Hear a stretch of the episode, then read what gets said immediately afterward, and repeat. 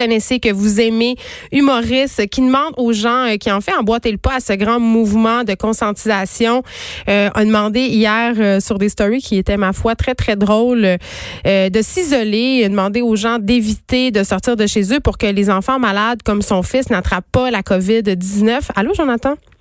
Hey, salut, Madame Peterson. Comme d'habitude, tu sais nous faire rire euh, dans des situations de crise, dans des situations critiques. J'avoue que tes stories m'ont tiré un sourire.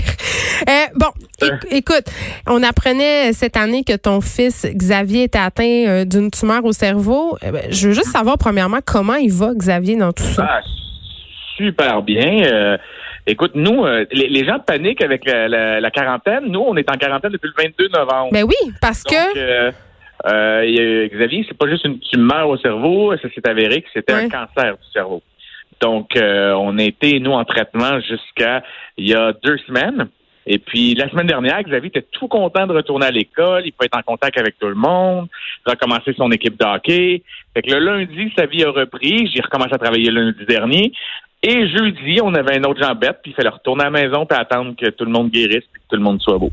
Et là là. Fait que, Fait que on la- est là. ça aura duré, ça aura duré pas longtemps euh, pour lui puis pour toi. Ça c'est, c'est ce qui Quatre jours. On a eu un beau quatre jours de liberté, quatre jours de travail. C'est fantastique.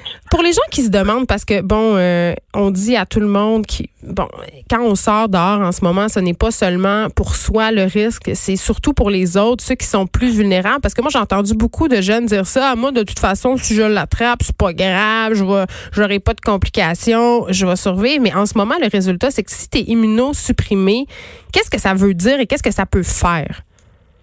Mais exemple, Xavier a terminé ses traitements. Oui. Donc, pour l'instant, on le sait pas. On n'a aucune idée de ce que ça peut faire. C'est sûr qu'il est plus à risque que tous les autres parce qu'il remonte la pente Il est tranquillement. en train de refaire son système immunitaire, c'est tout ça que je comprends? OK. Oui.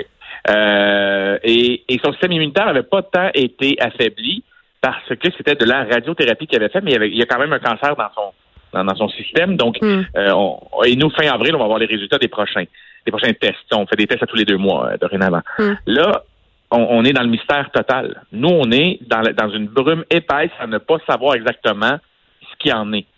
Tandis qu'il y en a d'autres pour qui c'est beaucoup plus clair. Et je ne veux pas être le capitaine de l'équipe ni le porte-parole des parents d'enfants malades, mais il faut que quelqu'un le dise haut et fort. Présentement, l'égoïsme de certains, la- le, le fait qu'ils ne réfléchissent pas euh, au, au mouvement collectif. Oui, qui continuent à vivre leur vie. Là. Moi, j'ai quelqu'un qui m'écrit en ce moment, Jonathan, il me dit, un auditeur me dit, pas seulement les jeunes qui continuent à sortir, je viens de passer en avant du Dollarama et du Walmart et les gens entrent et sortent comme si de rien si n'était. C'est effrayant. Ces gens-là, euh, malheureusement, euh, et tu sais, je vais pas pitcher une roche tout de suite. Je vais me dire. Attends tantôt. moi, je, je- je suis toujours. Comment? On va attendre tantôt pour la roche à la fin de l'entrevue. Oui, oui, pour vrai, euh, oui, oui. Je vais attendre quelques jours encore. Je me dis, c'est pas tout le monde, des fois, qui peut comprendre l'ampleur d'une situation. C'est pas tout le monde qui a la même, la- le même réflexe. Moi, il y a, il y a quatre jours, là, je, je vais te l'avouer, j'ai fait, oh boy, là, le monde panique. Puis il y avait encore un ami Je pense qu'on a, on a qui- tous passé par là, non? On- un peu Oui. minimiser le déni. Là. Ça, je pense qu'on on a tous commencé On par. tous fait. Ouais. Donc, il y a du monde qui comprennent plus rapidement que d'autres. Et présentement, on dirait qu'on est dans une période tampon. Ouais. Je pense qu'il y a du monde pas quick quick qui réalise pas tout de suite ce qui se passe. Puis dans quelques jours, ils vont faire oh shit. Mais l'affaire, c'est que le, le quelques jours qu'ils vont avoir attendu, c'est que ça met en risque des gens qui justement ont des systèmes immunitaires plus faibles, des gens qui sont à risque. Ça veut dire mes parents, tes parents, les leurs, leurs parents à eux, Hmm. et, et, et leurs- et nos grands-parents, et surtout les enfants malades. Tu sais, tout le monde va dire, ah, garde tes enfants chez vous. Fine, c'est ce qu'on a fait, nous. Là. Il y a le, le- à part le samedi, où justement mon fils m'a dit, je peux juste sortir deux minutes, tu sais, comme aller jouer au hockey dans le rue avec mon ami, puis dis, vas-y, gars, vas-y, boy, là, vous êtes juste vous deux, puis euh, go, euh, les deux, vous mettez des gants, vous vous touchez pas, puis vous jouez au hockey. Puis on sait que l'autre enfant est pas malade, mais c'est ça. À un moment donné, les, les, on peut pas non plus empêcher les enfants des enfants, mais c'est difficile de leur faire comprendre. Euh, puis ça sera un des sujets qu'on aura tantôt. Comment respecter les consignes. Tu sais, mon fils de 5 ans, il comprend deux minutes, puis après ça, il se remet les doigts dans le nez. là. On s'entend? c'est normal aussi, je veux dire. Et et tu sais, moi, je- comme je vous dis, euh, on a Je sais pas comment l'expliquer. On n'a pas une longueur d'avance. On n'est pas, Mais nous, depuis le 22 novembre, c'est ça notre vie. Être, ne pas sortir. Vous avez de l'expérience. en contact avec les gens. On a de l'expérience. Là, là, nous, là, désinfecter toutes les poignées de porte, je fais ça depuis que je sais que mon fils est malade et qu'il est en traitement.